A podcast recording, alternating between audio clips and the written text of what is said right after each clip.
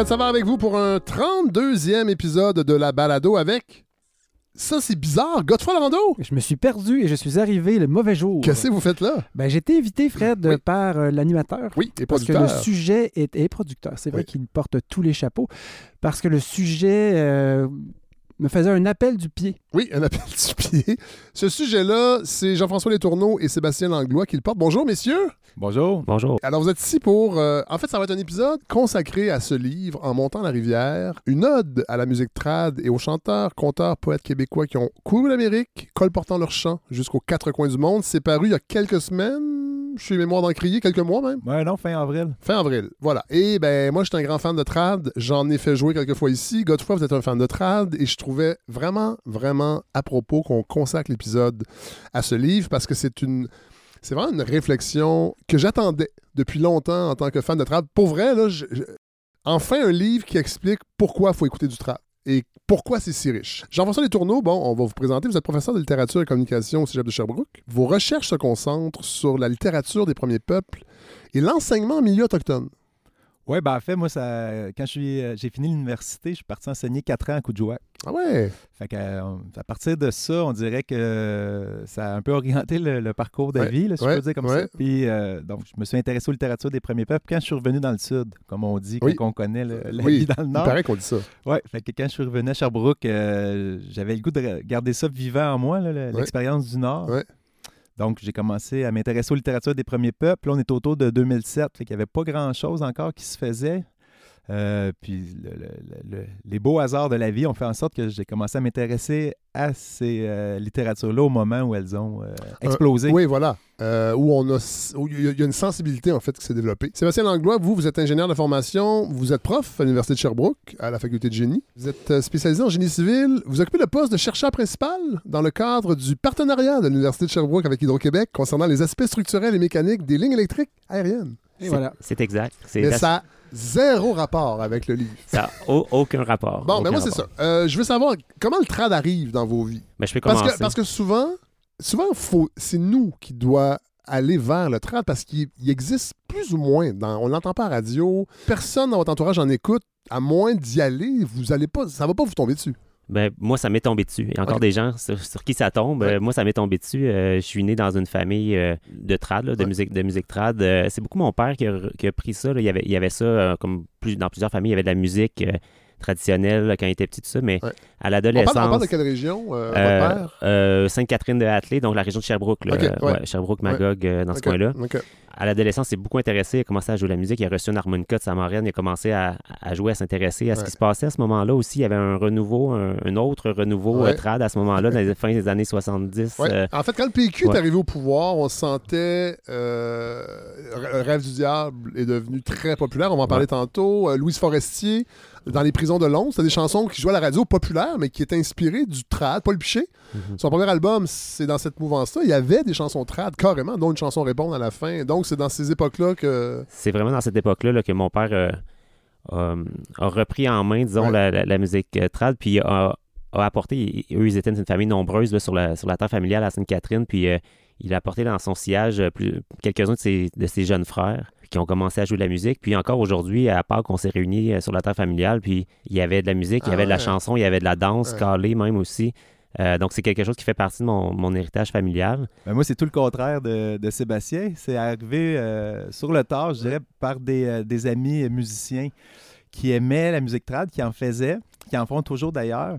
Puis là, on est à l'époque du cégep, euh, puis on- bon, je traîne avec eux, donc euh, forcément, j'entends du trad, mais Ouais. très honnêtement, j'aime pas ça. Euh, fait que moi, j'arrive de là. C'est là. qui ces amis-là? Euh, ben, il y a- c'est le grand d'ailleurs Olivier Brousseau qui est dans le groupe euh, Musique à bouche. Oui. Fait que c'est- tout vient d'Olivier. Fait que c'est un peu de sa faute. Fait que je me Ouais. rappelle qu'on est dans les parties, puis on écoute euh, du Jean Leloup, on écoute euh, les colocs. Ouais. Puis Olivier il finit toujours par nous mettre du trad à un moment donné. Puis on est toujours, hey, euh, on- Mais euh, à force d'en écouter, puis moi, à un moment donné, c'est euh, l'album de Michel Faubert, Le Carême et Mardi Gras. Ah oui, oui. Là, on dirait que quand Olivier me fait entendre ça, là, on doit être 96-97 probablement, ouais. là, quand Olivier me fait entendre ça, j'ai comme compris, un, pourquoi Olivier aimait la musique Ouais. trad, puis deux, ben, que moi aussi, il y avait peut-être quelque chose à aller chercher là, puis euh, bon, après ça, je me suis ouvert, puis euh, euh, on arrive à Ben- aujourd'hui, j'ai écrit un livre là-dessus, mais ouais. Mais on a l'impression que. C'est pas une impression, là. euh, bon, no- notre rapport à l'histoire, de toute façon, en général, il y a toujours il y a quelque chose quand même de conflictuel, pas dans l'histoire même, mais dans notre rapport. Et avec la musique trad, c'est la même chose, parce que moi aussi, je le remarque, moi j'aime beaucoup le trad, et c'est quasiment difficile de dire. Je pense que c'est. Je pense que c'est pire de dire dans un party que t'aimes le trad que tu bois plus. Je pense que les gens réagissent plus mal quand tu dis que t'aimes le trad. Parce qu'au moins, quand tu bois plus, ils t'offrent du Perrier. Quand t'aimes le trad, ils peuvent rien t'offrir. Mais la tradition orale aussi, tout ce passé-là qu'on a, j'ai l'impression qu'il est mal perçu encore aujourd'hui. Oui, puis c'est drôle. Vous en parlez dans le livre. Oui, puis c'est drôle que tu dises ça parce que de- depuis trois semaines, le livre est sorti, donc on croise des gens, il y a eu le lancement, on- les gens nous en parlent, puis on dirait que les gens, c'est comme un peu d'une sortie de placard. Hey, en, en passant, nous nous autres aussi, on en écoute, puis dans ma famille, mais ils nous disent ça, qu'ils sont presque gênés de nous l'avouer. on, est content que le, le livre ait cet effet-là, c'est que les gens nous avouent Ouais. leur, euh, Leur amour du leur plaisir coupable. Euh, vous vous rappelez euh, dans le livre quelque chose qui, qui moi, m'a. C'est c'est pas frappant, mais quand on lit la phrase, on se rend compte que c'est ça. C'est que le- la musique trad québécoise, on pourrait dire canadienne, française ou canadienne, c'est un réservoir de connaissances. Puis God, combien de soirées on a passé à une certaine époque à décortiquer les textes des Charbonniers de l'Enfer, parce que nous, c'est vraiment via les Charbonniers de l'Enfer, dont Michel Faubert, encore une fois. On parle d'un passeur culturel, ça c'en est un. Moi, c'est vraiment les charbonniers qui ont été une, une révélation, j'ai compris toute la richesse. Parce que quand j'étais plus jeune, c'était les 10 du temps des fêtes, un peu cheap d'André Lejeune, puis de, de, de Villa Légaré. Je dis pas que ces artistes-là, ah, Villa Légaré a fait de grandes choses au, au niveau du trad, mais ça se retrouvait sur des compiles de party avec Gros Jambon, puis Lucien Boyer. Fait c'était un peu noyé dans quelque chose qui. euh, mais à un moment donné, t'écoutes les charbonniers, entre autres, et le fait que ce soit Capella aussi, ben, la- toute la mélodie, la richesse te frappe au visage, et on a décortiqué les textes des soirées de temps. On s'est rétabli d'une- d'une d'un- d'une chicane. C'est vrai. Ben oui, on se parlait pas depuis deux ans. Vous m'aviez appelé pour dire Hey, God, euh, les Charbonniers ont sorti un album. C'était désagréable. Viens.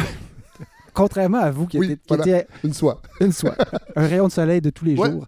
Moi, là, j'ai eu un contact avec le trad qui est passé par la veillée des veillées. Oui. Donc, le vinyle, le vinyle triple, On, va Euh, voir un extrait tantôt. c'est sûr, je comptais sur Oui, vous. oui. Mais donc, je l'ai entendu, mais à part de ça, là, chez les Laurando, c'est pas, pas, non, du hein. trad qui jouait. C'est plus, si- du- c'était plus du bac puis du Chopin. du Debussy, puis du expérimental, Ah puis toutes sortes de choses. Mais c'est comme si la graine était semée. Euh, je me rappelle d'un d'un chauffeur d'autobus, dans un autobus jaune, là, où on allait, on allait quelque part, où on était bruyant, tannant. Puis le gars, au lieu de dire Hey, calmez-vous, le chauffeur a pris son, son, son, son CB et il, a- chanté une tonne à répondre. Ah, ouais. Et Wow. évidemment, tout le monde s'est calmé et il y avait un certain charisme, le gars, puis c'était une chanson à répondre. Fait qu'à un moment donné, tu comprends, OK, ça revient. Tout le monde. Je me rappelle du thrill que ça m'a donné de comprendre Ah, ouais. sans l'avoir connu. Tu sais, la tune te rentre dans le corps, puis là, tu as juste le goût de chanter. Puis il n'était plus question de faire de discipline. là. Tout le monde non. était. Ben oui. Puis d'où sortait ce gars-là? J'ai- J'ai jamais, ça m'est jamais réarrivé de pogner un chauffeur d'autobus qui fasse ça. Mais en même temps, c'est ça le trad. Ben, ben oui, mais sauf que je me rappelle du thrill, tu sais, de, chanter avec lui. Puis ensuite, un vide de, de 15, 20, Ah, ouais, de 15 ans. Ouais. Puis là, les charbonniers arrivent, puis à, à la première Ouais. il y, a quelque il y a quelque chose qui vibre à l'intérieur. Là, avant qu'on aille plus loin, il faut. Euh, puis Godefroy, vous avez posé la question avant que j'appuie sur le, le bouton record. Pourquoi, pourquoi vous avez écrit ce livre-là? N'étant pas des spécialistes, vous êtes ingénieur. Normalement, on se méfie des ingénieurs. Et parce surtout- que quand on leur donne un, un appareil, ils le démontent, ils le démontent, puis ils s'en vont. Pourquoi, pourquoi on vous a On lu peut plus aussi? rien faire. Pourquoi vous l'avez écrit? Oui, non, mais ça, le, le déclic de dire, hey, on va écrire un livre. On n'est pas des spécialistes, mais on va écrire un livre. Et- Une raison principale, je pense que c'est que on, on- ben, ni un ni l'autre, on est musicien. Euh, moi, je chante un peu, Ouais. Jeff, pas du tout. Ouais. Euh, on, traîne dans, on traîne dans ces milieux-là depuis, euh, depuis plusieurs années. Euh, ben, moi, depuis toujours, là, mais Ouais. euh, aussi dans les festivals. Euh, C'était notre façon de contribuer là, à la communauté trad. C'est une, une façon d'apporter un peu euh, notre pierre à l'édifice. Et qui, je trouve, est tout à fait en concordance avec le trad, qui est une culture populaire que- qui, qui appartient à tout le monde. En fait, j'attendais ce livre-là parce que vous parlez aussi de euh, la classification des styles, parce qu'il y a différentes sortes de chansons traditionnelles, entre autres, leurs origines. La beauté de ce livre-là, c'est que c'est le, livre que tout le monde peut lire pour comprendre pourquoi ça fait partie de notre patrimoine et que c'est d'une grande richesse. Ouais. C'est parti vraiment du désir, je pense, de nous expliquer à nous-mêmes pourquoi on aimait Ouais. cette musique-là. Mettons, jeune vingtaine, j'ai voyagé beaucoup en Amérique du Sud. Ouais. Puis là, les gens me demandaient euh, c'est quoi vos chansons puis vos danses au Québec? J'avais rien à répondre. C'est fou! Après ça, j'ai travaillé en francisation. Billie Jean. Billy J. ben oui, après ça, je travaillais en francisation. Les, les, les, les étudiants me demandaient Ah ouais. euh, ben, c'est quoi le Québec? C'est quoi Ouais, votre ouais, culture ouais. traditionnelle? Puis je savais jamais quoi leur répondre, mais eux, ils connaissent leur, euh, leur danse, connaissent Ah oui. leurs chansons. Fait que Ils en ça- ont pas honte. Non, ils n'en ont pas honte. C'est ça. Puis ce manque-là, moi, m'a longtemps euh, hanté, je pourrais dire comme ça. Puis après ça, mon expérience euh, dans des communautés autochtones, notamment à, à chez les Inuits, où là, je suis rentré en contact avec une autre tradition orale qui est vraiment au cœur du quotidien. Fait là, ça ça m'a vraiment renvoyé à moi-même, à mes propres... mes propres zones mortes, on Ouais. pourrait dire. Ou des mangues. Ouais, des tout, à fait, mangues. tout à fait. Fait que il, y a, il y de ça dans le livre, dans le- l'étincelle de départ. D'ailleurs, il y a une hypothèse qui est intéressante. Vous, vous avancez l'idée que, dans le fond, la Révolution tranquille a été une bonne chose à plein de niveaux, mais vous prétendez que la, Révo- la- la Révolution tranquille nous a un peu coupé de nos racines profondes et nous a peut-être empêché de construire un récit national complexe. Je trouve ça intéressant comme idée. Oui, bien, c'est sûr que c'est sûr que ce qui s'est passé, c'est on, on- on devait à ce moment-là entrer dans la modernité. Ouais. Puis entrer dans la moder- modernité, euh, étant donné le- la chanson traditionnelle était un symbole très fort d'une culture de survivance, on Ouais. peut dire, là, Elle Ouais. avait été associée de- très fortement à ça. Puis il l'est toujours dans une certaine mesure. Et je pense que c'était à ce moment-là, si on veut être moderne, on peut pas être traditionnel. C'était comme, euh, c'était- c'est un ou l'autre. Faut tout Puis- jeter. ouais, c'est ça, faut tout jeter. Puis c'est passé avec la religion, tout le, Ouais. et- et c'est- c'est- ça, ça a pris la même, la même direction. Ouais, ouais. Puis on, on subit encore les contre-coups de ça, malgré que à travers ça, euh, on en a parlé des années so- 70-80, il y a une Il y a toujours un sursaut. il y a toujours une communauté qui est là.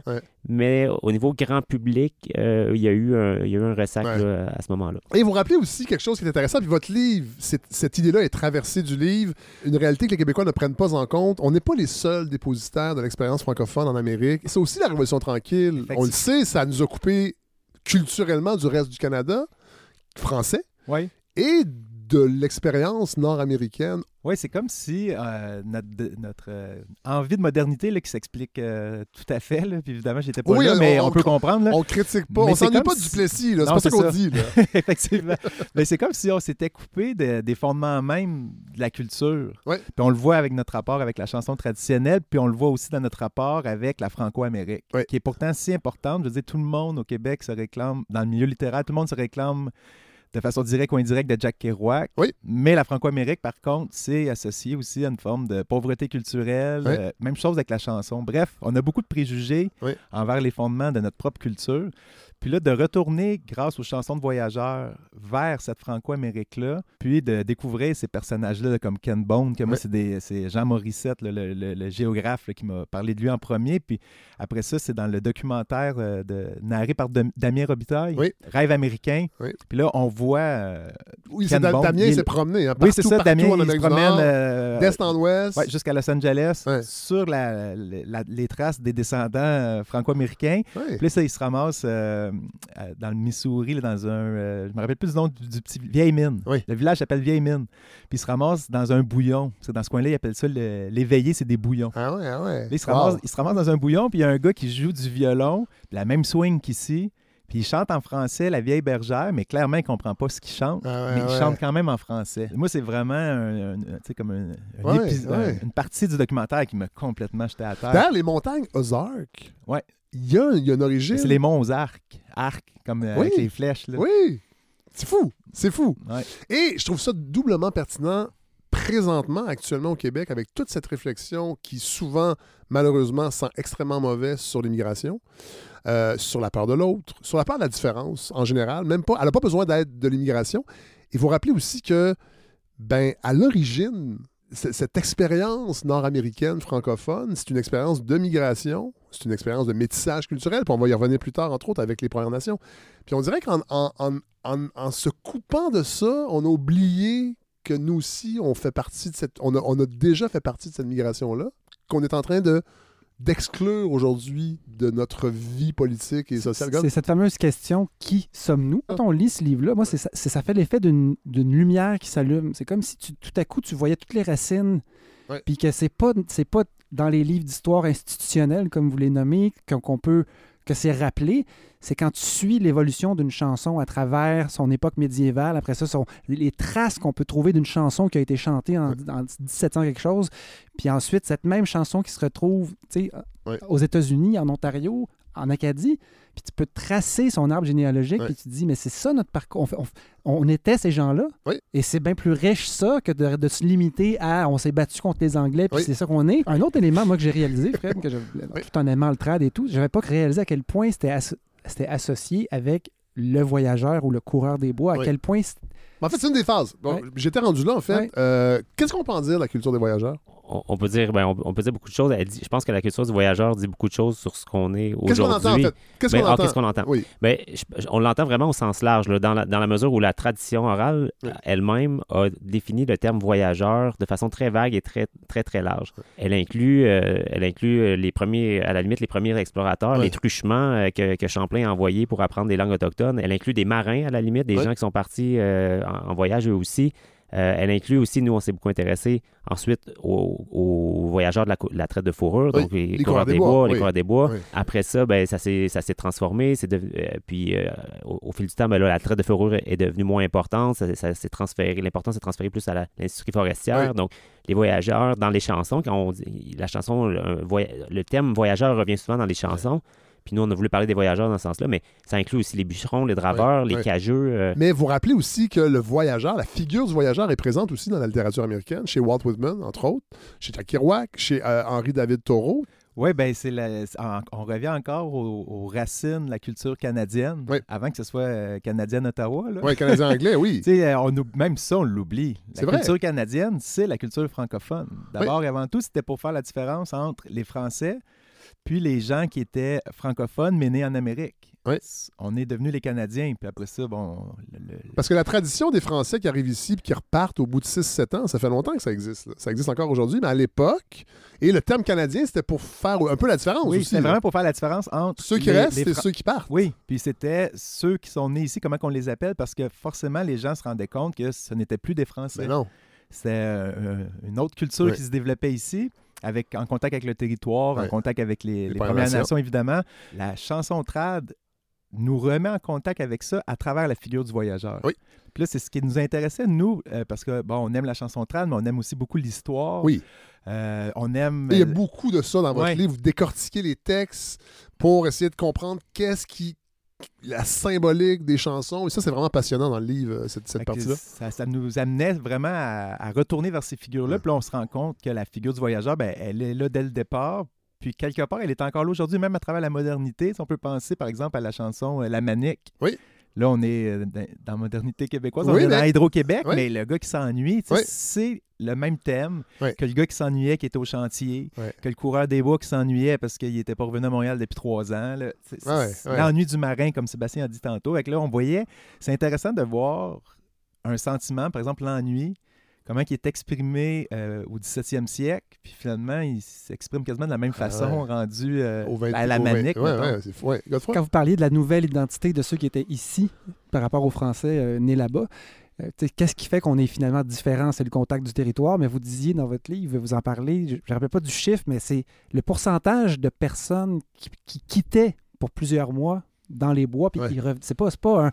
C'est pas 1 sur 150, là. C'était, c'était 10% des gars qui partaient qui rentraient dans le bois. Des fois, j'ai lu, lu 30 Ouais, c'était, je me souviens plus du, du chiffre exact, mais oui, c'est un nombre important des, Ouais. des, pe- des jeunes, des jeunes hommes surtout, mais un, Ouais. peu, un peu- quelques femmes aussi, mais surtout des jeunes hommes qui partaient Ouais. dans les pays d'en haut. À, à l'époque, les pays d'en haut, c'était plus la région des Grands Lacs et, et plus loin. Euh, mais oui, ça a une influence culturelle importante parce que euh, c'était un, un- un peu un rite de passage. C'était un, un- ça avait un rôle initiatique Ouais. important. Puis plus tard, ça a continué à avoir ce rôle in- initiatique-là. Puis je pense que c'est un autre élément qui nous a fascinés dans la, dans la figure du voyageur. Puis on, on s'est questionné nous-mêmes sur notre expérience personnelle.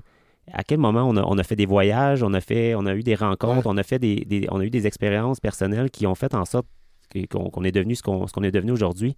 Puis à travers le voyage, c'est quelque chose d'universel. C'est un thème, euh, le thème du voyage, puis est, est- est tellement important dans la définition euh, des personnes. Ouais. Puis, puis euh, ce, ce rôle-là, des, qui, ont fait, qui ont fait des voyages tellement marquants, on s'imagine au, au, au 17e, Oui. 18e siècle, aller faire un voyage oui. au pays d'en haut. C'est absolument Lacs, oui, incroyable, oui, c'est oui. inoubliable. Ah oui. Puis ça peut pas, ne- ça ça- ça- ça n'a pas le choix d'avoir un- une influence tellement importante au niveau culturel. T'avais intérêt à avoir des bonnes tunes. Oui, Oui, là, mais d'ailleurs, vous le et dites. longue tune, ouais. Oui, et les chansons servaient euh, souvent aussi de, de marqueurs de lieu. On disait, cette- on s'en va à telle place et c'est à peu près à 50 chansons ou Ouais, marqueur de temps, en fait. marqueur de temps, oui. Bon, évidemment, c'est une culture orale, euh, la, la- la- la culture la chanson traditionnelle, et forcément, à un moment donné, il y a des gens qui ont voulu la colliger, la collecter. Il faut parler de Marius Barbeau, ethnologue formé à l'Université d'O- d'Oxford, qui, lui, a entrepris au début du 20e siècle une collecte folklorique. Euh, comment on peut expliquer l'importance de Marius Barbeau?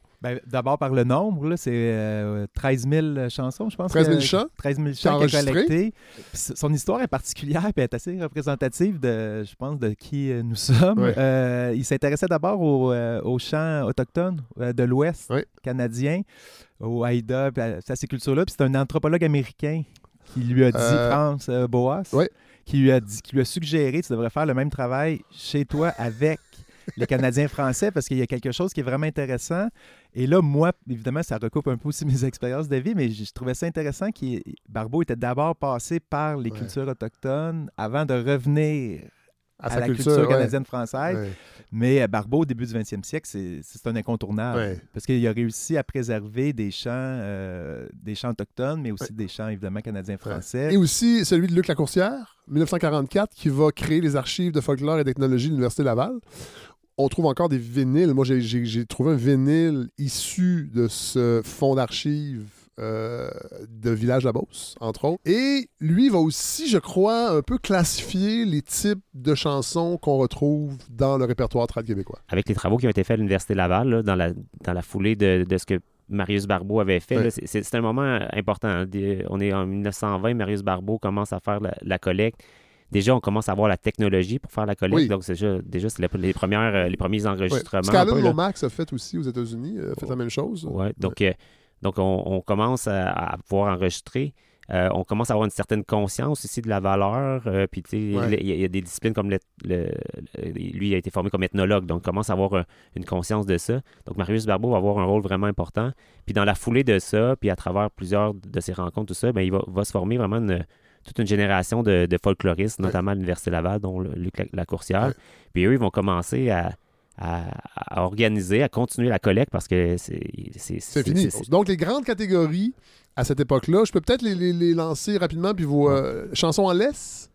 Oui, Chanson en laisse, c'est euh, c'est le, grand classique des, des- des chansons de voyageurs là, qui servaient à rythmer l'aviron. Les chansons en laisse, c'est des, c'est des chansons qui nous viennent. euh, le- le- disons, il y a certaines des chansons qui sont plus récentes, mais la plupart des chansons nous viennent de la fin du, du Moyen Ouais. Âge, on dirait. Puis, euh, c'est des chansons où est-ce que les couplets, chaque, euh, chaque vers La chanson, de la chanson se terminent de la même façon, Ah donc ouais. sont rimes ou Ouais. sont à, à tout le moins assonancés. Euh, puis, ces chansons-là, leur avantage, puis la une raison pourquoi ils ont été si- aussi populaires avec le temps, puis pourquoi ils ont servi à rythmer l'aviron, puis avant ça, à rythmer tout, tout type de travaux manuels, c'est que des chansons, c'est des chansons qu'on peut euh, on peut insérer des refrains, donc le refrain peut varier facilement d'un Ouais. à l'autre, ça allonge la, la chanson.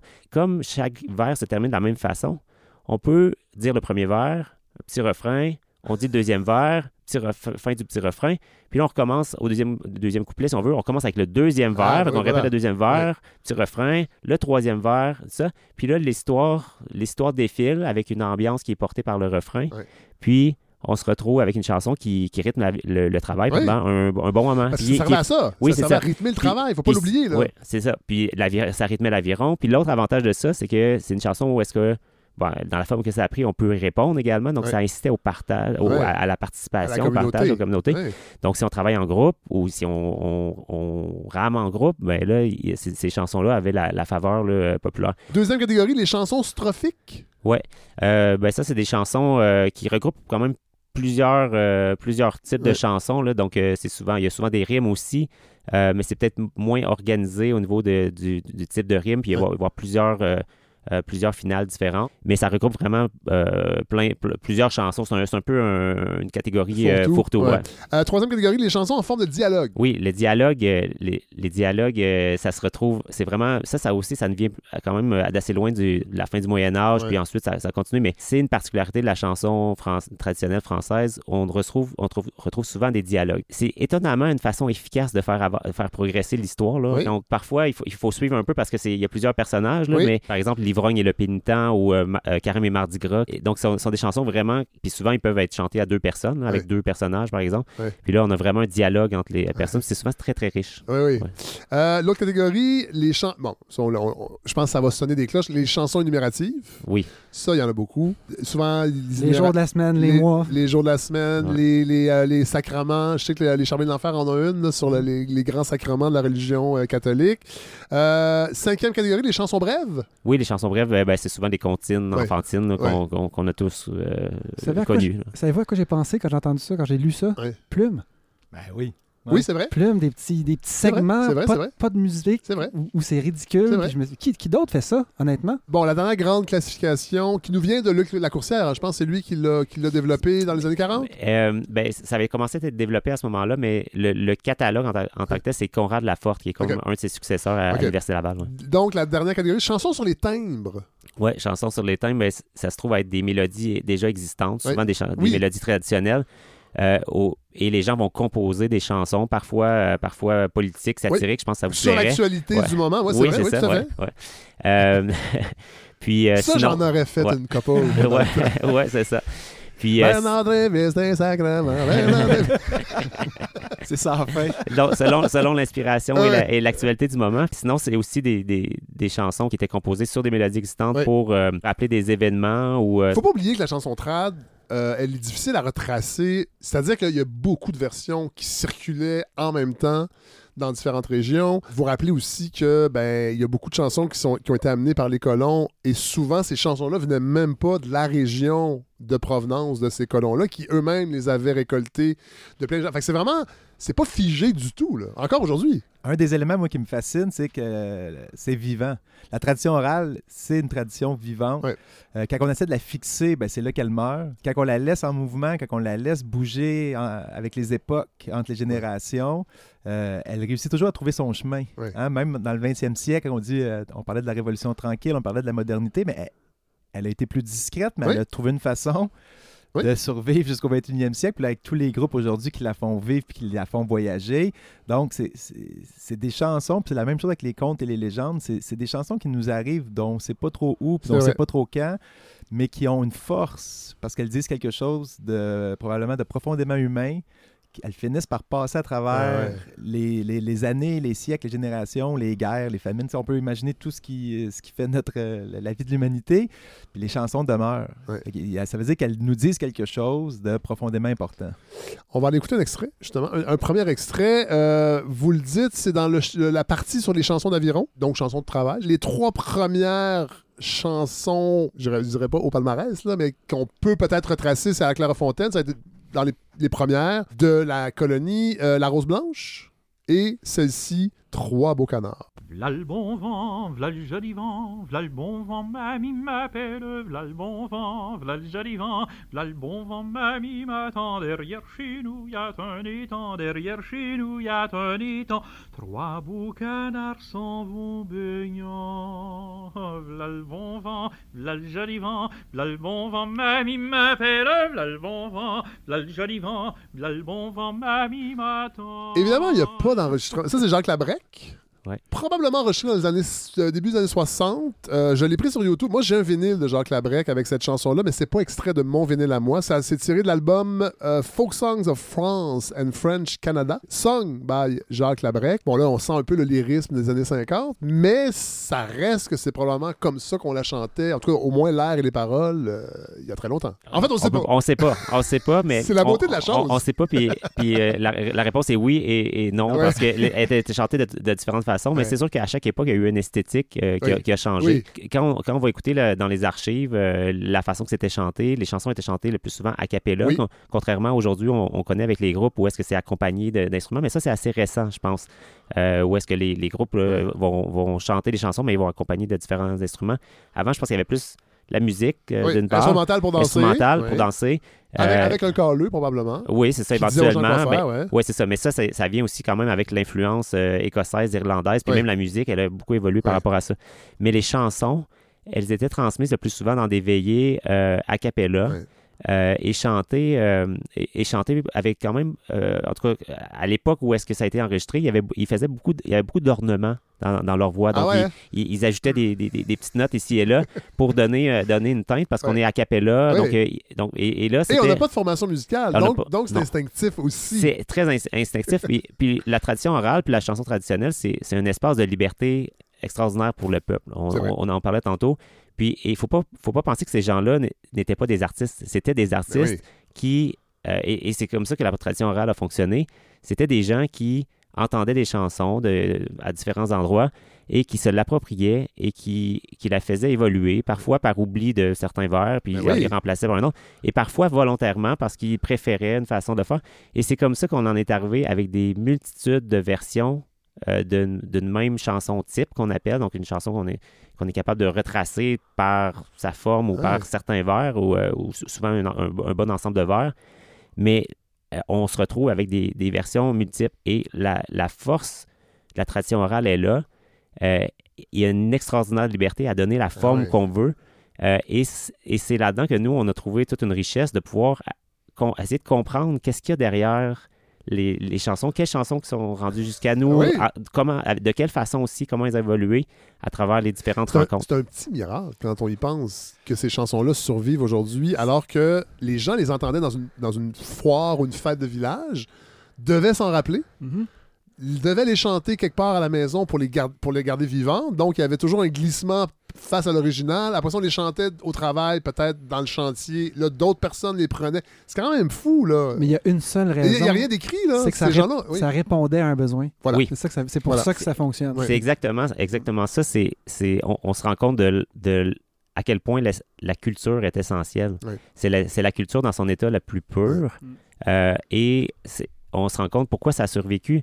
Parce que les gens ne pouvaient pas vivre sans euh, une certaine culture. Et comme ils n'avaient pas, euh, ils avaient pas accès à une culture qu'ils pouvaient consommer, Ben ils, faisaient la culture eux-mêmes. Ouais, ouais. Euh, puis encore aujourd'hui, la façon, euh, la, la façon dont, dont on voit les groupes faire de la musique, puis la- dans la communauté trad, euh, le principe de transmission, de Oui. partage, tout ça, est fortement inspiré de cette, euh, de cette culture-là. Oui. On fait pas de la culture euh, pour euh, que les gens, pour, pour donner la culture aux gens. On fait la culture pour faire partie de, de cette culture-là. Puis il y a un partage qui est fait. bon, il y, y a une partie du livre qui est passionnante. Les chansons et les premiers peuples. Il faut en parler parce que c'est dur à mesurer, mais forcément, dès le début, il y a eu métissage, il y a eu rencontre, il y a eu euh, à ce niveau-là, parce qu'on sait très bien, c'est drôle parce que je suis en train de lire euh, le livre de Catherine La Rochelle sur euh, l'école du racisme, sur les livres à l'école qui étaient utilisés et qui ont, institutionnalisé le racisme systémique, entre autres, envers les, les Indiens. À l'époque, on s'appelait les Indiens, les Noirs, et bon. Mais forcément, sur le terrain, il y avait métissage, il y avait rencontre. Qu'est-ce qu'on peut dire là-dessus? Au 18e siècle, c'est Gilles Lavard qui rapportait dans, son ouvrage sur les coureurs des bois francophones une des chansons les plus populaires dans le Haut-Missouri, chez la confrérie des coureurs des bois, c'est euh, Trois beaux canards. Puis il existe une version où là, on parle d'un canot d'écorce qui vole au vent. Mais euh, ce symbole-là du canot d'écorce, c'est probablement le symbole parfait du métissage ou, en tout cas, des emprunts culturels qui ont eu lieu Ah ouais, hein? entre les... euh, Le ben- canot des Corses qui vole, ça vient des premiers peuples? ben, le canot d'écorce vient des premiers peuples, Oui, ça, assurément. Oui, oui. Là, qui vole, ben, c'est peut-être mélangé avec euh, la chasse-galerie, évidemment.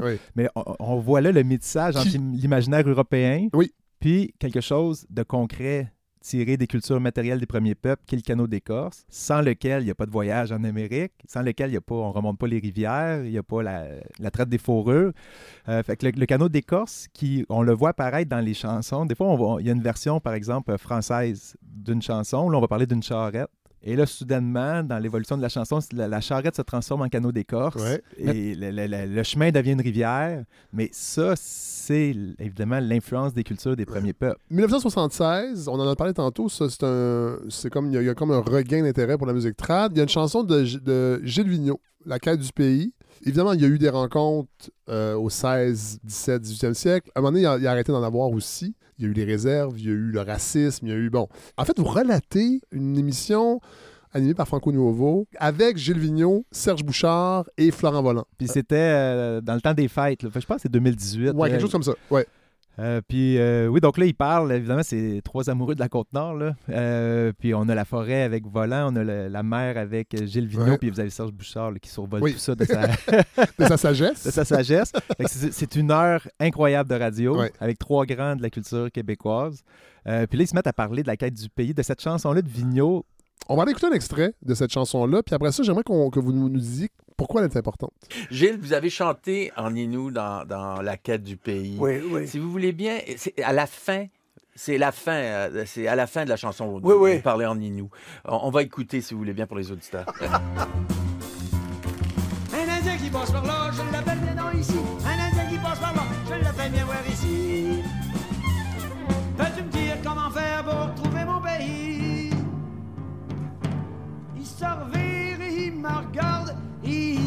et puis il.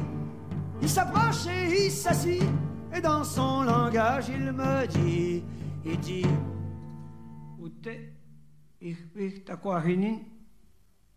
Nantam chinagatwap mitten. Apuchi Sandeman. Chekwan nyantu apartment. Ahti nyantu apartmeni. Chin chikinawindinache. Chinen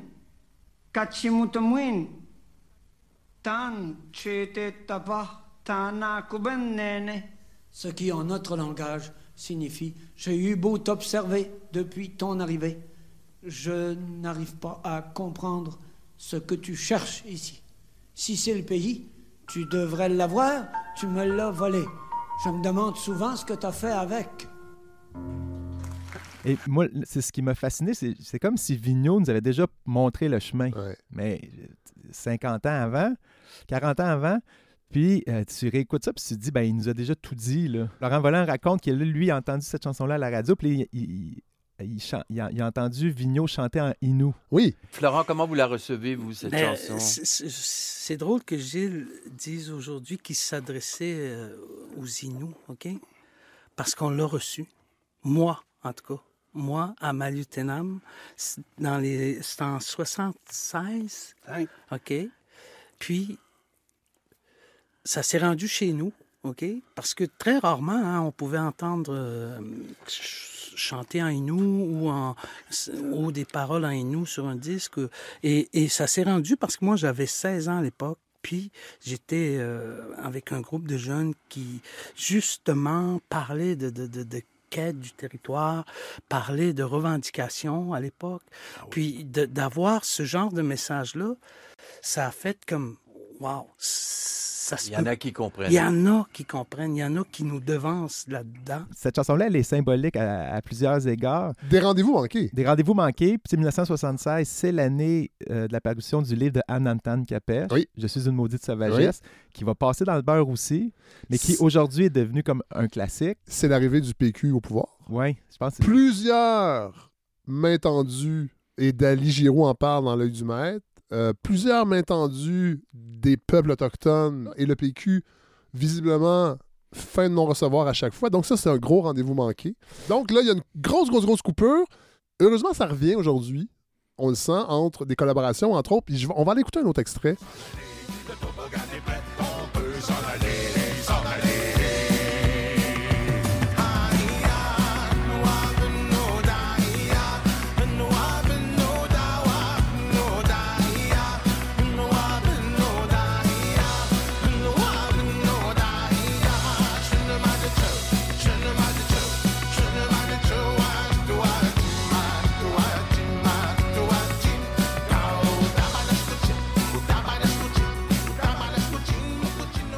Là, c'est Shawit avec Yves Lambert de la bottine souriante, chanson qui date de pas très longtemps, là, Non, mais mois de décembre. euh, qui s'appelle Kawatapanash Kuche. Nicolas Boulris m'a déjà confié, puis vous le mettez dans le livre, ça c'est intéressant aussi. Lui aimerait faire une recherche approfondie sur les influences rythmiques. Oui. Entre autres, des premiers peuples. Euh, selon lui, on doit beaucoup, beaucoup, beaucoup, la podorythmie, entre autres, Mais la percussion. euh, mais les rythmes utilisés, selon Nicolas Boulris, beaucoup, beaucoup viennent des rythmiques que les colons entendaient chez les Premières Nations. Là, on est dans le mystère de la tradition orale aussi. C'est Ouais, voilà. difficile de, de- Parce qu'il y a quelque chose de, de profondément politique aussi. Euh, et la tradition orale, quand elle a été mise à, à l'écrit la fin du 19e siècle, souvent, c'était ben, l'élite lettrée euh, au Québec, elle était c'est une élite lettrée religieuse. Oui, c'est vrai. Donc, c'est Pas très ouverte. pas euh, très ouverte à faire le. à, à- à revendiquer euh, les affiliations Oui, euh, effectivement. Donc, c'était plus ben de cacher, même, Ben oui, ben oui. de taire, de mépriser, d'ignorer. Les cacher même sous leur soutane, Donc, euh, il- parfois. Forcément, je pense qu'il y a des choses qui se sont perdues.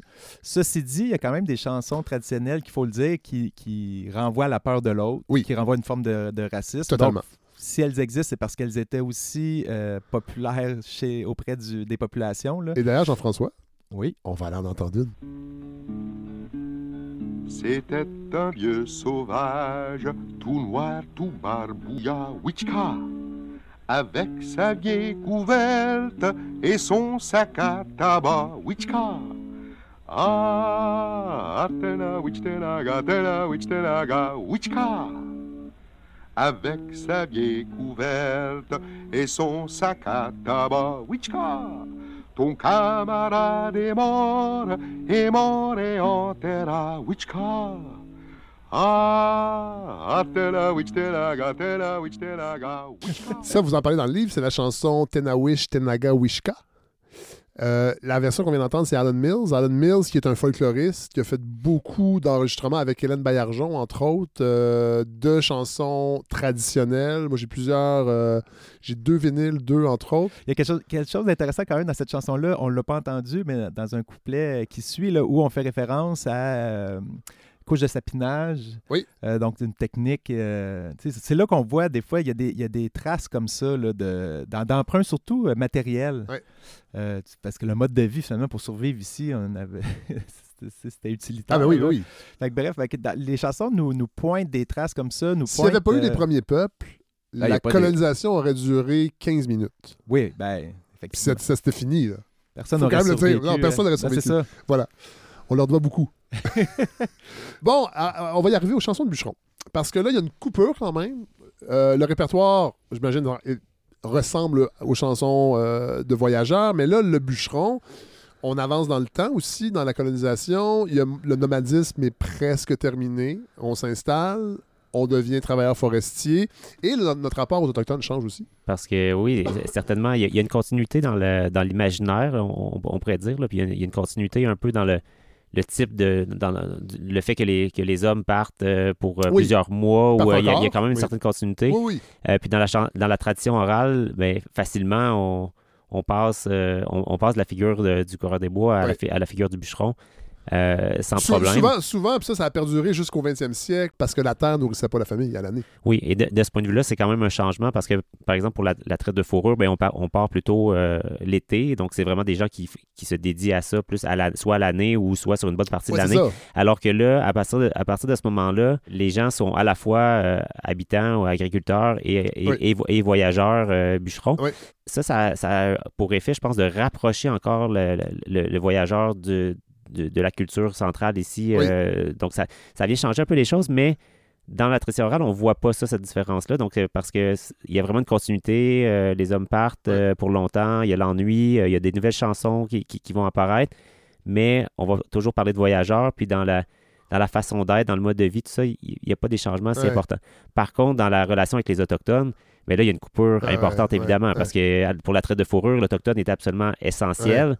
Euh, les hommes qui partent plus longtemps vont même souvent marier des, des femmes Oui. autochtones. Euh, ils, vont, ils vont vraiment se... Vivre se- se- avec eux, Oui, vrai. Ouais, ils vont vraiment vivre au comme eux, avec eux. Oui, ils vont devenir, en fait, euh, des, des membres des communautés. Et étant bûcheron, forcément, là, on est en confrontation. On est en confrontation. euh, donc, euh, on, on- à ce moment-là, le- on- je pense qu'on le mentionne, l'Autochtone devient un- soit un ennemi, soit un allié.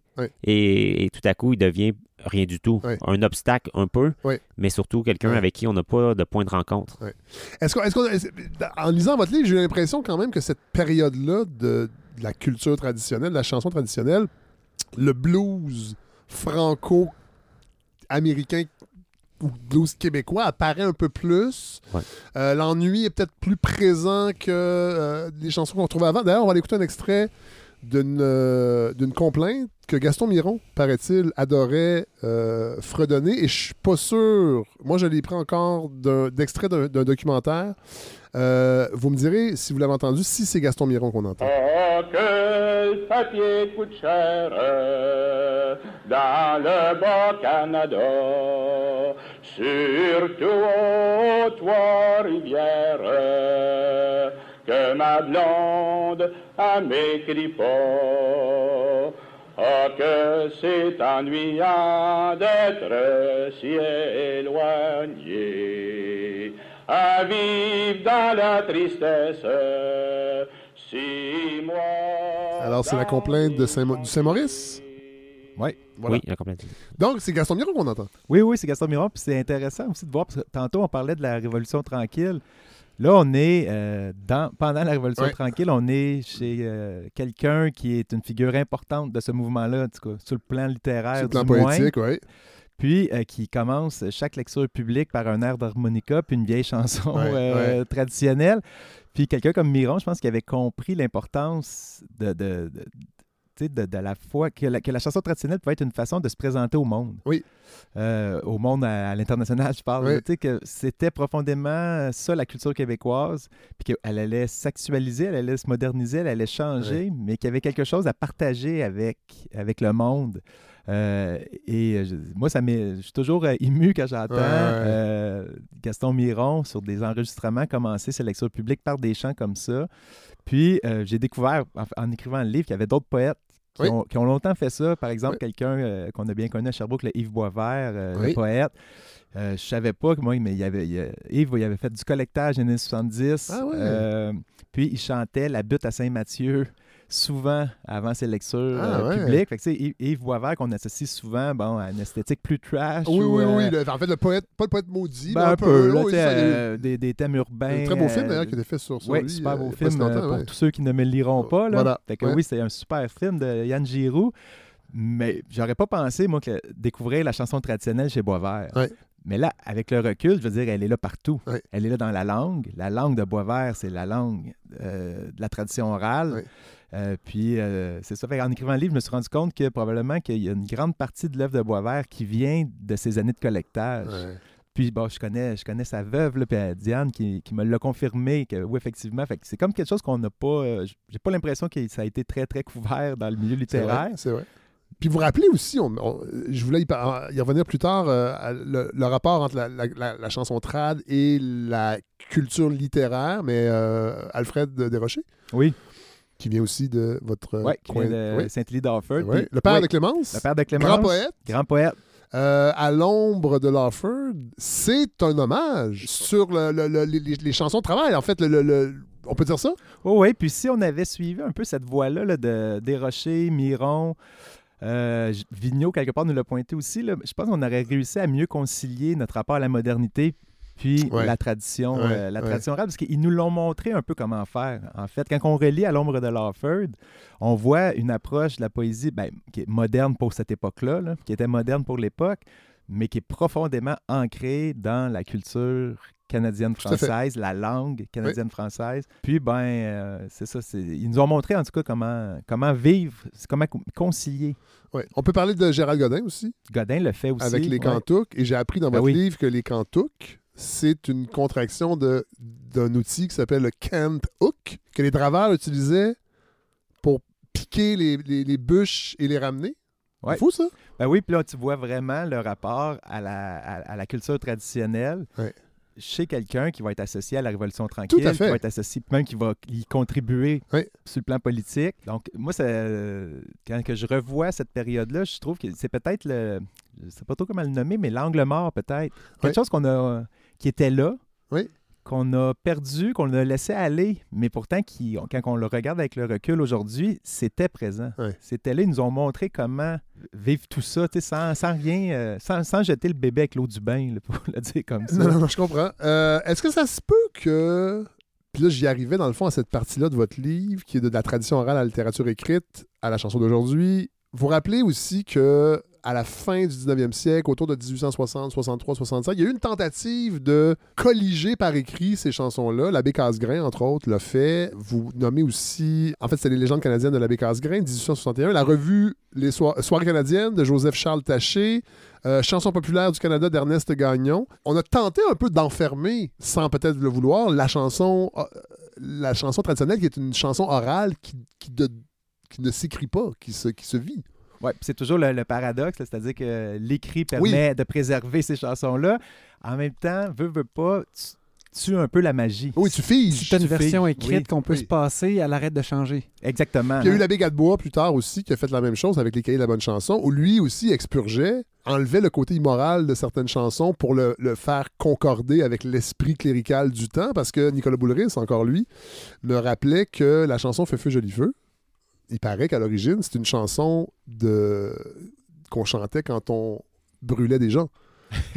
mais que, je ne sais pas si c'est l'abbé Gadebois, mais dans cette période-là, soit l'abbé Casgrain ou Gadebois a et enlevé tous les, euh, les, les, les, les, les- couplets qui faisaient allusion aux gens qu'on qu'on- qu'on brûlait pour devenir une chanson de scout. Euh, quand on fait un feu de camp, on fait griller des guimauves. Ouais, c'est le côté ambigu du euh, Oui. passage à l'écrit. Mais on n'a pas le choix à un moment donné ben non. aussi. Oui. Oh, oui, non, non, Parce que je ben pense que ça a permis quand même de préserver un certain répertoire. Effectivement. Bon, je veux, je- je- on va lancer des extraits parce que euh, tantôt on a parlé de la veillée des veillées. Rappelons l'importance de cette manifestation-là. Donc, ça se passe en 1975. Il y a eu un, un documentaire de l'ONF qui a été réalisé. Il y a un album vinyle qui existe aussi. C'est un rassemblement. Là, on est encore dans les années 70, on en a parlé tantôt. Et il arrive en 75 la veillée des veillées. Le contexte, Mais le contexte, euh, finalement, c'est un festival euh, qui s'organise à Montréal, tout ça. Oui. Puis, puis le, que- là, on invite. on, invite, euh, on, invi- on invite différents groupes. Puis parmi ces groupes-là, euh, il y a des groupes euh, comme le Rêve du, Rê- Rêve du Diable Oui. qui va avoir un rayonnement important Oui. par la suite. Mais il y a d'autres groupes aussi qui, qui viennent amener une, certaine diversité. Euh, par exemple, je pense à Bard. Je ne sais pas si vous connaissez ben Bard. oui. oui. J'ai deux vinyles de Euh, Bard. ouais, en c'est ça. Bard, Un, ça- un vieux du début et un vinyle des années 80 où là, ils ont inclus des synthétiseurs et ils embarquent dans la mode New Wave. J'ai Ok. pogné ça il n'y a pas si longtemps, presque neuf, je vous le montrerai tantôt. Mais oui, Bard. euh, Mais oui. c'est- de, de la musique de très grande qualité, avec, un, avec un métissage, euh, un, mix d'influences vraiment important avec des Écossais, Irlandais. Américains et, et Canadiens, Français, Québécois. Oui, c'est vrai, le- les membres du Puis groupe les membres viennent du d'un peu groupe partout, euh, oui. ouais, viennent d'un peu partout. On, euh, Zachary Richard. Ouais. on va l'entendre, Zachary. Richard. Non, a- donc, on retrouve cette idée-là de francophonie nord-américaine Oui. avec la vie des veillées. Oui, et au-delà. Puis, euh, puis on se retrouve finalement à, à mettre de l'avant des valeurs qui sont encore parmi la com- communauté trad, puis qu'on veut, je pense, remettre de l'avant aussi dans, dans notre livre. On parle de ça. On, parle de, on parlait à ce moment-là de, de la musique traditionnelle, puis la chanson traditionnelle comme un point de rencontre entre Oui. les cultures. Oui. Euh, puis il y avait cet esprit-là de, de- de- comme, comme Jean-François l'a dit tantôt, euh, de, de nous présenter au monde, de, Oui. de- de nous présenter à l'international via ça, de faire partie, d'in- d'intégrer le- les musiques du monde finalement. Euh, et aussi dans les valeurs qui étaient véhiculées à- à cette- à- dans le mouvement à cette époque-là, qui sont encore très présentes dans la communauté trad, c'était aussi de s'inscrire dans une certaine euh, euh, contre une certaine commercialisation de, Oui. de- de la La culture. culture. Euh, et aussi probablement de, de- de- de fraterniser avec certaines minorités. Oui. Donc, c'est- il y avait un élément de résistance aussi dans, dans ça qui, qui se retrouve encore aujourd'hui, qui est encore pertinent pour nous aujourd'hui, qui se retrouve encore dans la communauté trans. On va écouter un extrait de La Veille des veillées avec justement un, un jeune Zachary Richard. Écoutez la puissance de cette chanson-là.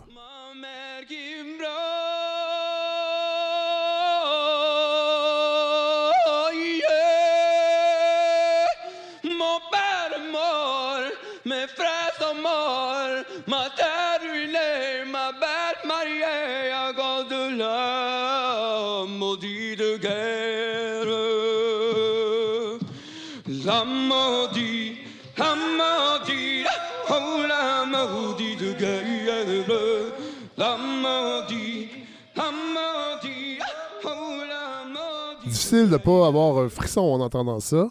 Euh, on va mettre évidemment les extraits dans l'infolette qui sera maintenant tous les lundis, mais je vais vous mettre l'extrait, en fait le lien pour aller écouter le documentaire qui a été fait à l'époque. C'est l'ONF qui avait. euh, ça vaut vraiment la peine. Moi, je l'ai en vinyle aussi. Je l'ai trouvé. euh, ça traînait sur la rue, dans une boîte, le jour des vidanges. Pas de joke. Il y avait un vinyle de Gino Vanelli.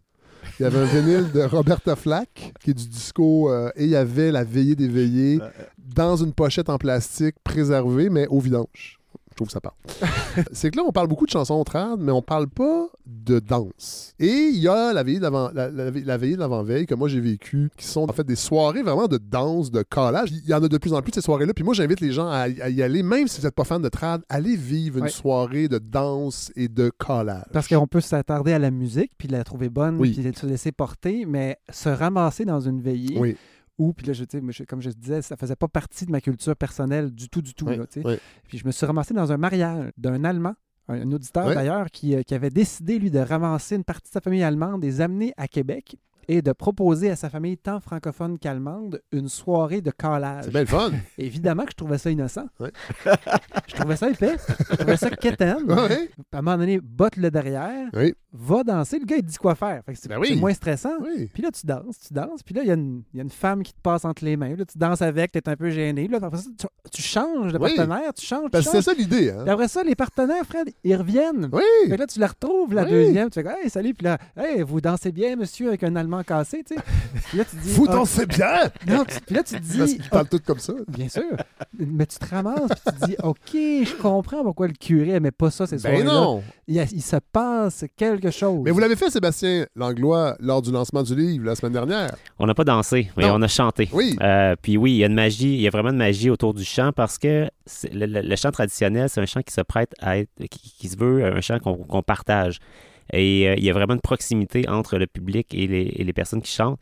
Puis ça amène à toutes sortes d'interactions. Puis c'est vraiment un échange qui est profondément humain. Oui. Euh, autant que la danse, là, là, évidemment, c'est physique, Oui, là, oui. on touche les personnes.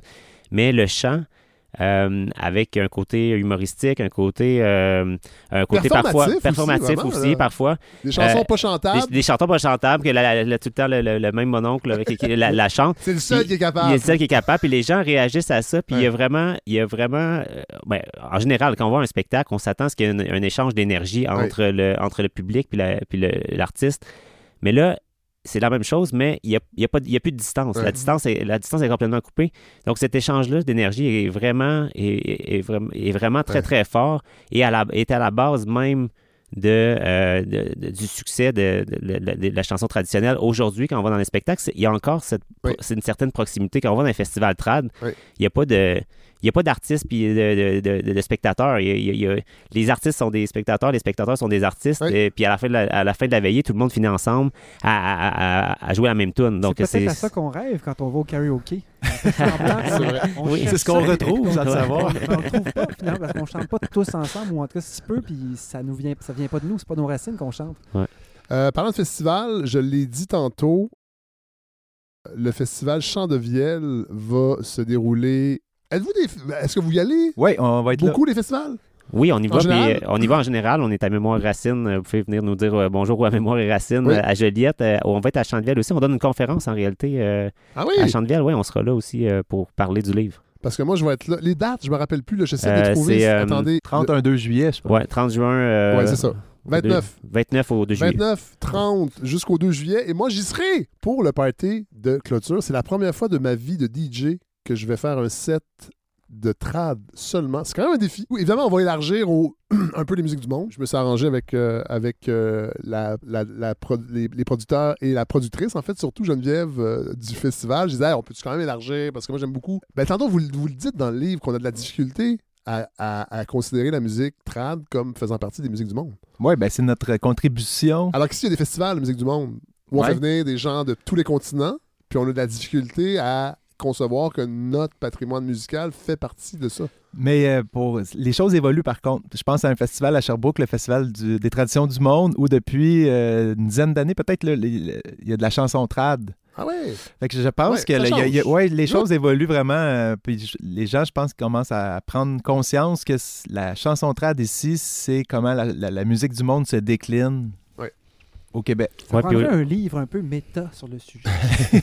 Il existe. Euh, C'est à Saint-Antoine sur Richelieu, Champ de Vielle en passant. Mais de toute façon, je vais mettre euh, les liens parce qu'on peut faire du camping. C'est vraiment un beau coin, Saint-Antoine sur Richelieu. Bon, là, vous n'aimerez pas cette question-là. Euh, les femmes. Les femmes dans le trad, évidemment, on changera pas l'histoire. On sait que les femmes étaient moins présentes officiellement dans ce qui reste. Parce qu'elles sont là dans les chansons. Est-ce qu'elles sont là aussi ailleurs que comme étant sujet de chansons? Oui, ben il y a tout un, un pan qu'on n'a pas exploré dans le livre euh, parce qu'on s'est plus concentré sur la figure du voyageur, Oui. mais comme euh, les chansons de, de fileuses, sont les chansons de métier Oui. pratiquées par euh, traditionnellement par Ouais. les femmes. Puis un groupe comme Galant, tu perds ton temps Oui. aujourd'hui.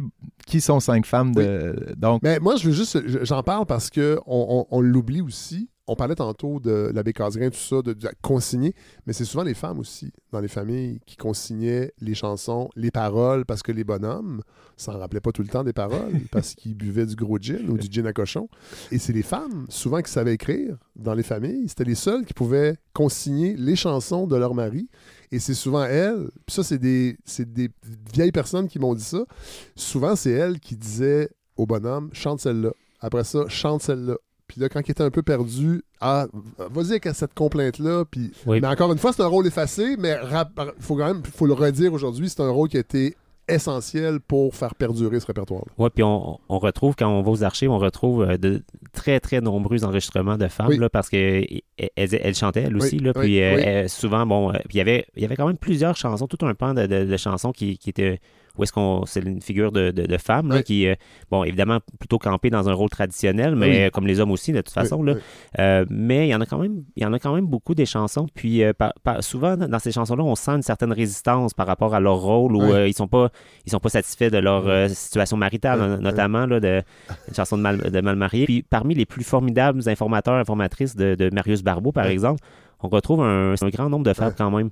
Puis dans les archives, on, on- on l'entend aussi. Donc, façon, comme un rôle. Comme la chanson trad n'est pas figée, n'est pas finie, elle s'écrit encore. Et là, aujourd'hui, il y en a vraiment beaucoup de groupes où les femmes soit chantent ou font partie des musiciens, des Musiciennes. Et là, vous rappelez, puis on va terminer avec ça un peu euh, pour s'en aller vers la fin, euh, que là, on parle d'un retour du trad des années 70. Et là, présentement, on peut dire qu'on est un peu dans une période faste.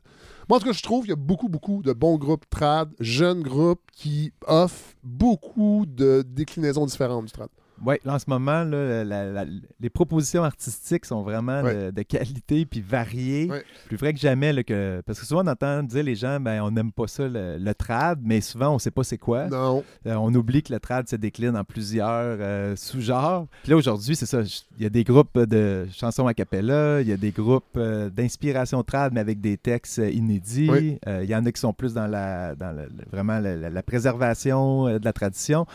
Bref. Il y, en a qui mettent de l'électro. Oui, oui, il y a de euh, tout. Classique, du classique. Il y a du classique, euh, ouais. oui, tout à C'est- fait. C'est vivant, c'est Ouais. ça. Et vous rappelez aussi, malheureusement, que ces groupes-là sont là, mais on les écoute pas autant qu'ils le mériteraient. Et ces groupes-là, en tout cas plusieurs de ces groupes-là, font la tournée des festivals de folk music, parce que dans le milieu anglophone, on parle plus de folk music que de trad.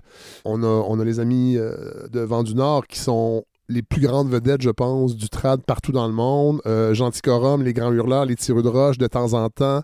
Comment, on peut- faire pour intéresser euh, les gens? Parce que c'est vraiment. Il y a une richesse musicale, là. C'est pas juste. C'est pas de la nostalgie, là. C'est vraiment de- musique actuelle. Ben, je, je pense qu'il y a- il y, a un travail euh, d'éducation. On, le- on le fait un peu avec cet épisode-là, je pense. Oui, c'est ben, ce genre ouais. d'initiative-là. Puis Ouais. je pense tantôt aussi, quand Sébastien disait que le livre, c'était notre façon, étant donné qu'on ne chante pas, de- de- d'un peu de, de redonner à la communauté trad qui nous a tellement Ouais. donné depuis plusieurs années, ben, il y avait cette idée-là aussi. Peut-être que si nous, on explique pourquoi on aime ça, Ouais. puis on n'a pas non plus une approche passéiste, on veut pas que, la- la- que cette tradition-là reste euh, Ouais, fixée, immuable, on veut qu'elle qu'elle vive, euh, puis qu'elle soit généreuse, généreuse dans la rencontre avec les autres, euh, généreuse dans ce qu'elle peut offrir euh, aux communautés sur le territoire. Fait que, bref, je pense qu'en changeant le discours sur Ouais. le trad, je pense que ça, ça peut aider. Mais ah, évidemment, tout, c'est c'est toujours les artistes qui Oui. sont les plus importants.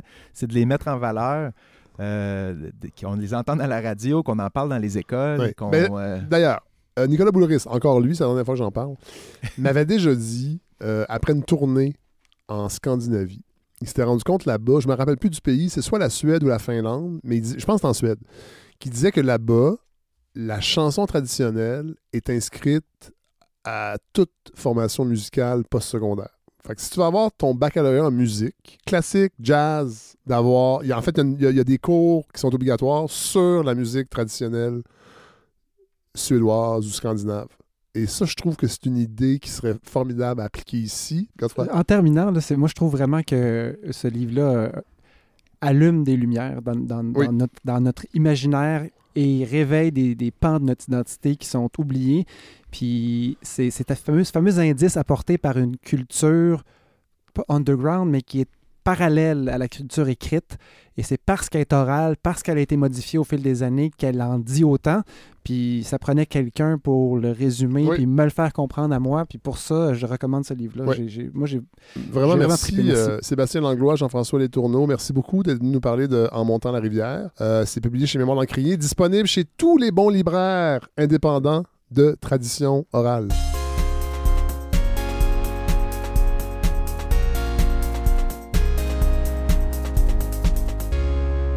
Alors, on rejoint notre euh, collègue Amadou Sadjobari. Bonjour, Amadou. Bonjour Fred. Vous êtes, euh, vous êtes euh, en Afrique et là, vous êtes présentement au Tchad, c'est ça? Oui, je suis au Tchad présentement, oui. Mais on va parler du Soudan. C'est ça, euh, pays frontalier euh, du Tchad où la situation, bien sûr, politique est catastrophique, pour, euh, pour ne pas dire, pour ne pas dire désastreuse, et même, voilà, ce qui se passe en termes de, de morts d'hommes, on parle de milliers de morts, de, en un mois de, de guerre entre, les, entre les deux généraux de l'armée euh, soudanaise, des, des milliers de déplacés, on parle de 840 000 selon les Nations Unies, et euh, 220 réfugiés dans les pays voisins, Ouais. qui sont le, bien sûr le Tchad ici, et euh, l'Éthiopie, euh, la RCA, la République centrafricaine, l'Égypte. En tout cas, dans des pays voisins aussi où la situation politique est, est très fragile, où déjà nous sommes confrontés aussi à des, à des problèmes d'insécurité alimentaire, des problèmes de, de- de famine, euh, où vraiment donc il y a une, euh, voulais, une addition de, de- de- de- de conséquences humanitaires, politiques et sécuritaires qui rend euh, la situation au niveau sous-régional d'ailleurs très compliquée. Bon, en Amadou, attendez, je veux juste remettre un, un peu en contexte. Rappelons que le Soudan, c'est un pays avec une population de 45 millions d'habitants. Ouais, on estime que ben déjà la famine frappait avant le début de ce conflit-là. On va reculer aussi un peu aux origines du conflit, mais il faut quand même, et c'est vous qui m'avez euh, euh, aligné sur, cette, euh, sur cet élément-là qui est important, c'est qu'ici, évidemment, dans les grands médias, on entend parler du Soudan. On, on entend, on entend souvent cette idée de guerre civile qui frappe le Soudan, et c'est pas tout à fait ça qui se passe. Non, non, écoutez, dans les médias, de manière générale, on, on parle de guerre civile, mais force est de constater que ce n'est pas des populations, en tout cas, ce n'est pas des communautés ethniques euh, comme, comme souvent c'est le cas, ou ça a été le cas aussi dans l'histoire politique du Soudan. Euh, pensons à la guerre du Darfour, des milliers de morts aussi, à l'époque, dans les années 2000-2003 précisément. Ici, vraiment, on est en, on est en face en fait d'un- d'un- d'un- d'une lutte pour le contrôle du pouvoir entre deux généraux, le général Al-Burhan qui, qui contrôle, qui dirige les forces régulières de l'armée euh, soudanaise, et le général Mohamed Dangalo, dit Hemeti, qui contrôle les paramilitaires euh, des forces de soutien rapide. Donc c'est vraiment une, euh, une guerre intra-armée, parce que les paramilitaires qui ont été créés par l'ancien dictateur déchu Omar el-Béchir, qui a été renversé en, 2000, en 2019 par le concours de l'armée, bien sûr. Euh, voilà, nous sommes ici en face de- de- de- de- d'une lutte au sein de l'armée pour le contrôle du pouvoir, mais aussi une lutte au sein de l'armée pour euh, la- le, le contrôle des privilèges, euh, si vous voulez, acquis à travers, à travers aussi le, un exercice long du pouvoir, depuis bien sûr les indépendances, où l'armée euh, au, Tcha- au, au Soudan a toujours contrôlé le pouvoir et a participé à le légitimer. Donc ce n'est pas vraiment une, euh, une guerre entre des communautés ou Ouais, entre... ouais. On parle aussi d'un conflit interne à la façon que fonctionne le Soudan. En fait, un conflit, une bataille entre l'élite militaro-politique qui est établie au centre du pays et une élite militarisée émergente, celle de, euh, du général Abedi, qui est dans la, en fait, qui est située géographiquement dans la zone du Darfour. Est-ce que je me trompe? Non, non, non, vous ne trompez pas. D'abord, ce qu'il faut comprendre, c'est que le général Emeti, un le tout-puissant Emeti, parce qu'il faut, il faut, il faut voir ce qui se passe au Soudan pour, pour, pour mesurer la puissance euh, des paramilitaires, des forces de soutien rapide, créé par le, le dictateur, comme je disais, Omar el-Béchir, qui a été renversé en 2019. Emeti euh, est un seigneur de guerre, hein, est un seigneur de guerre euh, arabe euh, dans le Darfour, qui est son fief.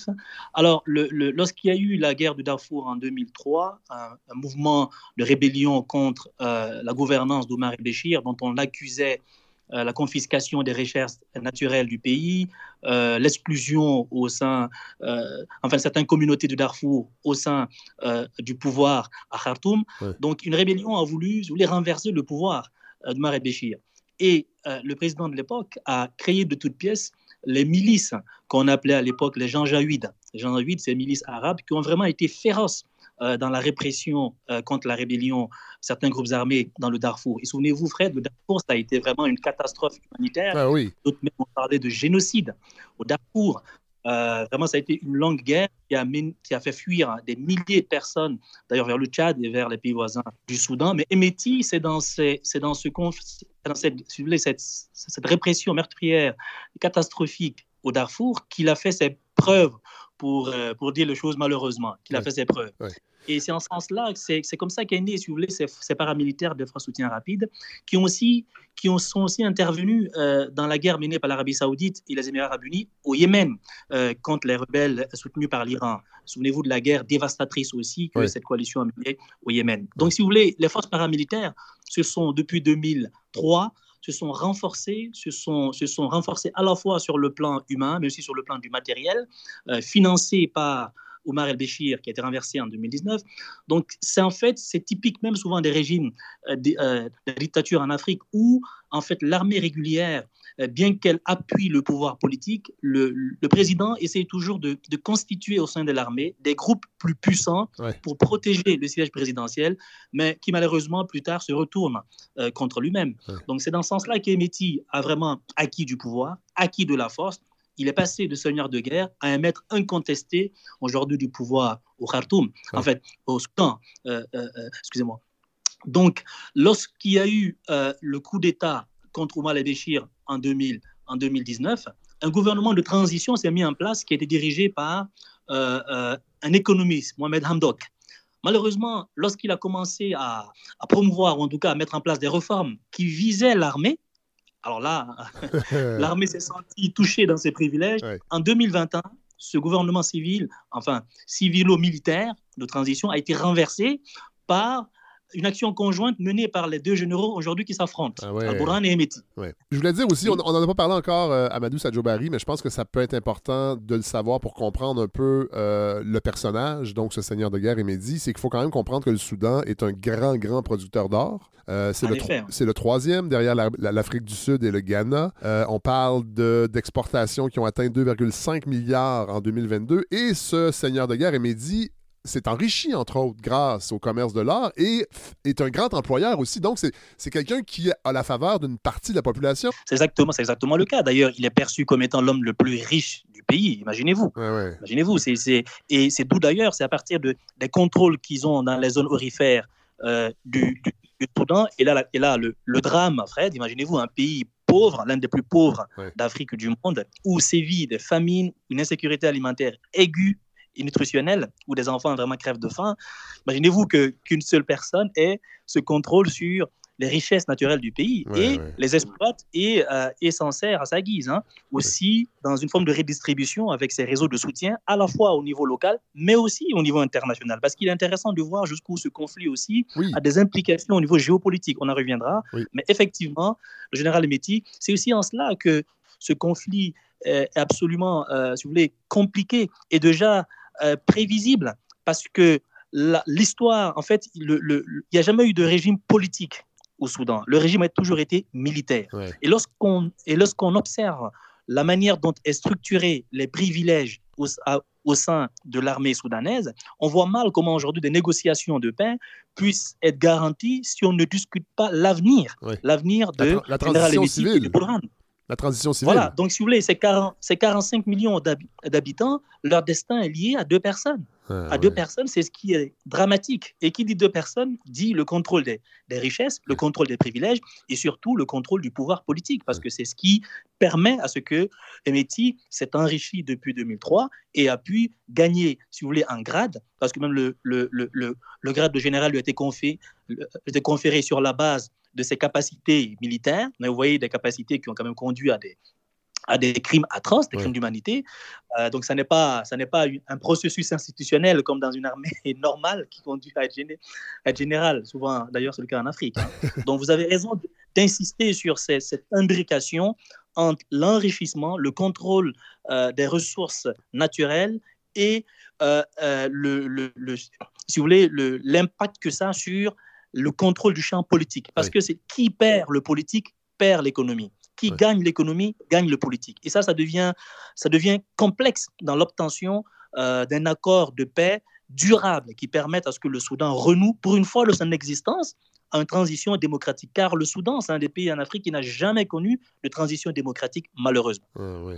Mais là, parlons euh, justement des puissances euh, extérieures. Évidemment, il y a de l'or, donc j'imagine que ça attire aussi son lot de puissances qui veulent contrôler euh, les approvisionnements. On parle donc de l'Égypte, qui est un pays limitrophe. On parle des Émirats arabes unis, de l'Arabie saoudite, de l'Éthiopie et de plus en plus euh, un incontournable dans ce genre de conflit, la Russie.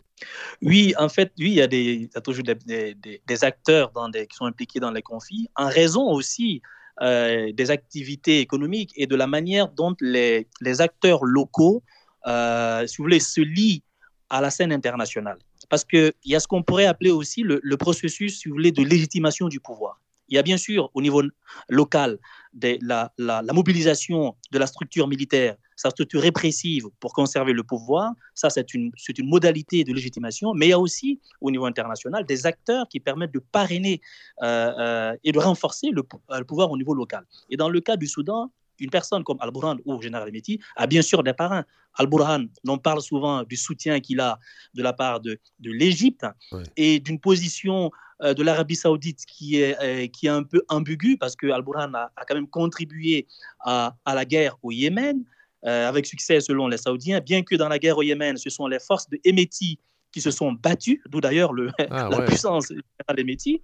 Euh, et par rapport au général Hemeti, il y a bien sûr ce soupçon qu'il a qu'on le, en fait, qu'on, parce qu'on dit qu'il a des liens avec les paramilitaires de Wagner, les Russes, qui, qui aussi sont très impliqués dans l'exploitation de l'or au, au Soudan. Et cet or qui transite par la plaque tournante, qui est les Émirats arabes unis, qui soutiennent là vraiment officiellement le général. Ouais. Et les Russes également veulent avoir une base navale sur la mer Rouge.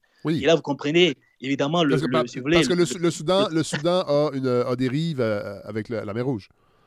Tout à fait. Et là, vous comprenez les inquiétudes majeures d'un pays comme les États-Unis d'Amérique. Parce que la mer Rouge, c'est quand même un lieu où transite, si vous voulez, au niveau du commerce mondial, Oui. un pourcentage assez impressionnant, même sur la- euh, le plan de l'exploitation du pétrole. Donc, les Russes qui auraient une base navale au niveau de la mer Rouge, euh, pour les États-Unis, sur le plan géopolitique, ce serait quasiment, euh, si vous voulez, quelque chose d'inacceptable. Ouais. D'où d'ailleurs la pression que Washington, depuis le mois de janvier, la CIA essaie de faire des pressions sur Emeti pour essayer de, si vous voulez, de, le détacher, de l'affranchir de la tutelle russe. Bon, il y a aussi les Chinois qui sont, présents dans cette région du monde. Vous voyez donc, il y a des considérations économiques, des considérations géopolitiques, une redistribution des rapports de pouvoir au niveau international qui fait en sorte que Emeti a une confiance de ses parrains, les Émiratis surtout, et qui font dire à certains experts qu'on ne sortira pas de cette crise simplement en disant qu'il faut de l'aide- alimentaire. Pour les Soudanais, c'est bien, ça c'est le court terme. Mais à long terme, la le véritable débat, c'est l'avenir du général Emeti et du général Bourhan. Malheureusement, c'est l'avenir de ces deux hommes qui vont, qui vont décider de l'issue de cette guerre au Soudan. Et comment, aujourd'hui, les pourparlers sont menés par les États-Unis et l'Arabie saoudite. Mais on sait très bien que tant aussi longtemps qu'il n'y a pas une implication majeure des Émirats arabes unis et de l'Égypte et qu'ils bon, les deux ne s'entendent pas sur les, les, les, le- la- les termes ou la suite qu'il faut donner à cet accord de paix, eh bien, on restera toujours encore dans euh, une guerre, une violence qui va, qui va faire s'effondrer un pays qui est, déjà, qui est déjà en panne depuis des années. Euh, ben, merci euh, Amadou Sadjobari. On va en reparler, c'est certain. Je suis vraiment très, très heureux de vous parler euh, et que vous puissiez nous, nous partager vos observations. Vous êtes là-bas, en plus, en Afrique, sur le terrain. C'est quelque chose qui, qui est vraiment très, très, très précieux pour la balado. Je sais que vous revenez au Québec pour quelques semaines de vacances. On va essayer de s'organiser quelque chose parce que je veux qu'on parle de votre livre aussi que vous avez, vous avez publié au Québec, Réflexion sur l'immigration, et je veux absolument qu'on en fasse une entrevue et ce sera aussi un grand plaisir de vous voir euh, micro fermé, euh, ne serait-ce que pour fraterniser. ça sera un plaisir partagé, Fred. Et bonjour à tout le monde. Merci, Merci. Encore.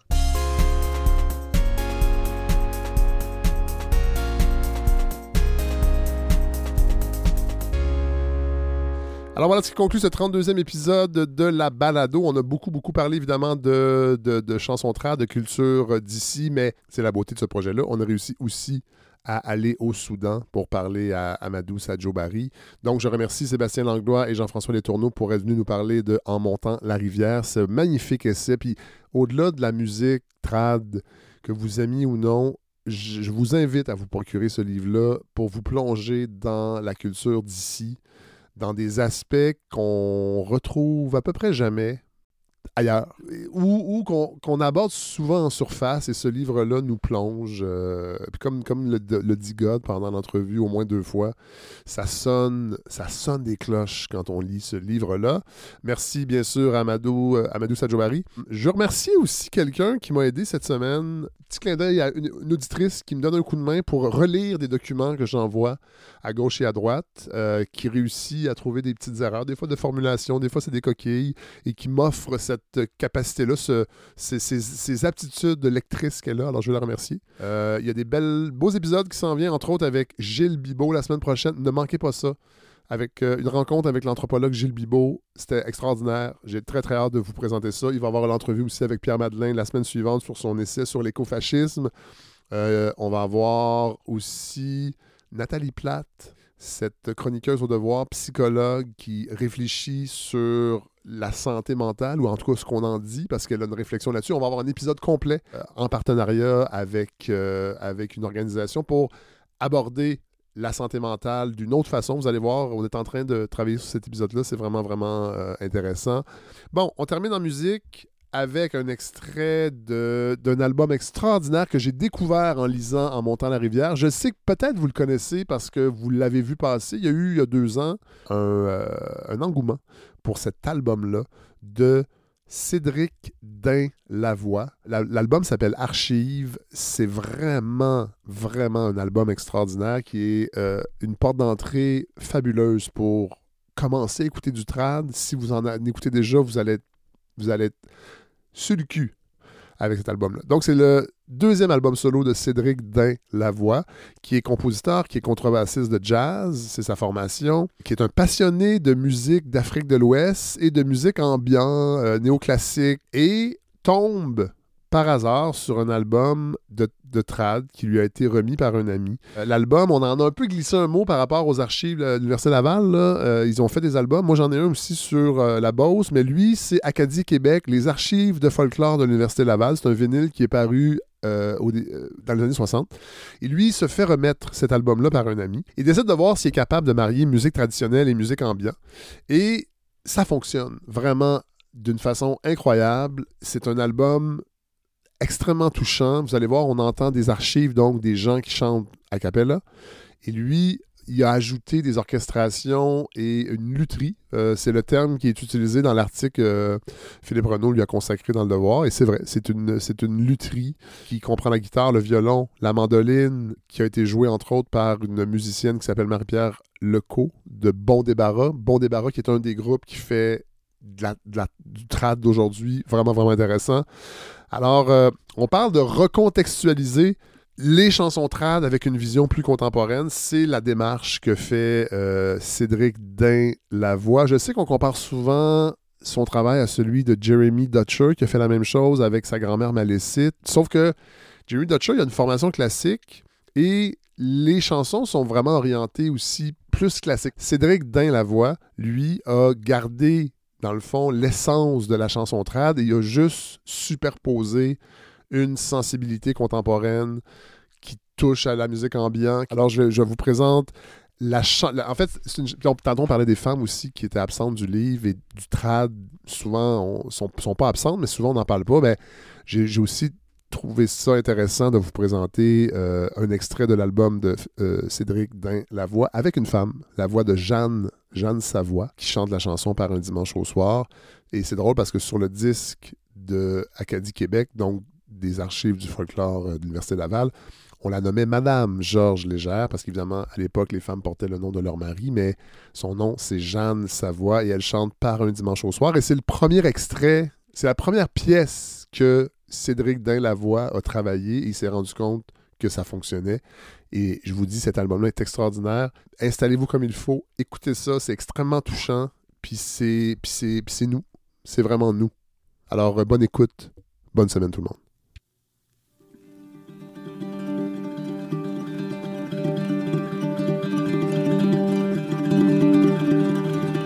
par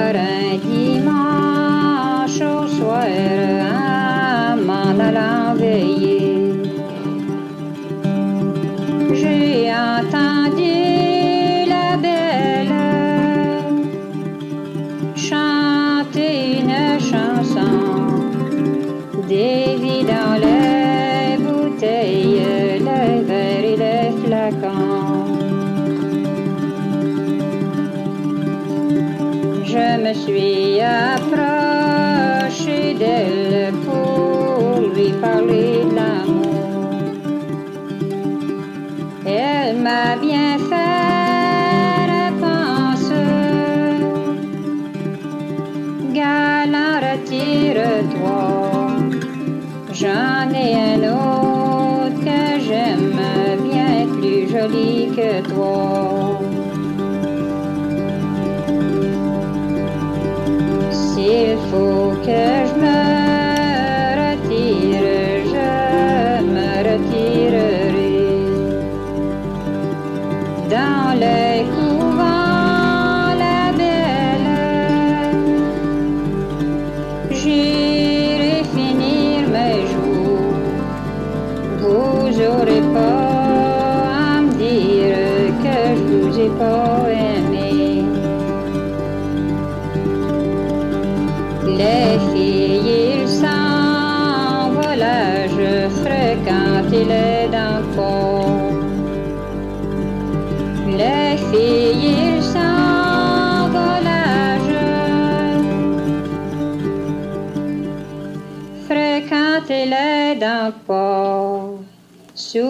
Souvent disant, je vous aime, souvent ils nous aiment pas.